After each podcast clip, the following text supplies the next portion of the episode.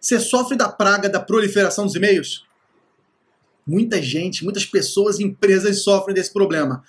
Muitos chegam de manhã na, na, empresa, no escritório, encontram aquela caixa de e-mail lotada, lotada de mensagem, mensagem de cliente, de fornecedor, de colega de trabalho, promoção, passagem aérea, mensagem de desconto, tudo quanto é e-mail possível. Aí a pessoa passa lá uma, duas horas durante a manhã limpando aqueles e-mails, excluindo o que tem que excluir, respondendo os e-mails todos, enfim, deixa a caixa de entrada em ordem.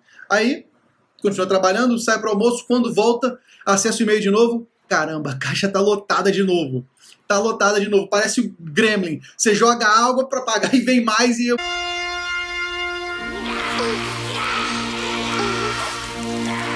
É assim que a caixa de entrada de muitas pessoas e muitas empresas também sofrem dessa praga da proliferação dos e-mails. E por que isso acontece? Isso acontece porque muitas pessoas usam o e-mail da maneira errada. Usam o e-mail para negociar com as pessoas. Então, se eu preciso de alguma coisa de alguém, eu vou lá e mando e-mail. Olha, fulano, preciso que você faça isso. Aí esse fulano responde, ah, mas para fazer esse, esse, serviço que você está me pedindo, eu preciso dessas informações. Aí você manda de novo, aí devolva. Aí fica esse bate e volta, bate e volta, que acaba alongando o tempo para você resolver o problema, demora muito mais, porque você gasta tempo indo, voltando, pedindo informação, e às vezes a pessoa demora a responder o e-mail, você tem que cobrar, enfim, e drena a energia das pessoas. Aquilo consome o tempo, consome a força durante o dia, você é cheio de coisa para fazer, tendo que responder mais e-mails. Então, minha proposta para você resolver o problema da praga de proliferação dos e-mails é mudar a forma como você usa esses e-mails.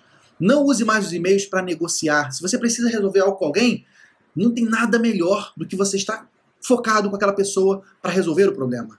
Seja numa ligação telefônica, seja pessoalmente, seja numa videoconferência, mas enfim, vocês precisam estar juntos, presentes naquele momento para analisar o problema e chegar em um entendimento para resolvê-lo.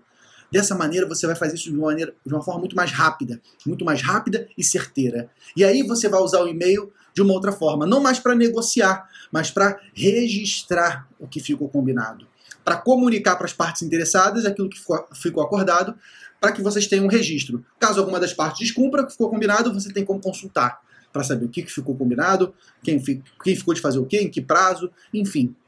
A dica é mude a forma como você usa o e-mail. O e-mail não é para negociar, meu amigo. O e-mail é para registrar o que você negociou previamente. Fez sentido para você?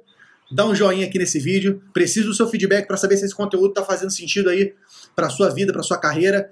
Se você tem um amigo que também está nessa praga da proliferação dos e-mails, marque ele aqui embaixo. Talvez seja uma dica valiosa para ele ter mais tempo para cuidar de si mesmo, para cuidar dos seus outros afazeres e curte nosso canal no Facebook, Pedro Nery Gestão de Sucesso, também no YouTube, lá estão todos os nossos vídeos, Pedro Nery Gestão de Sucesso, e no Instagram, no endereço que eu estou colocando aqui, para a gente continuar compartilhando esses conteúdos de gestão, negócios, empreendedorismo, para te ajudar a alcançar o seu sucesso. Um grande prazer, um abraço, tchau, tchau!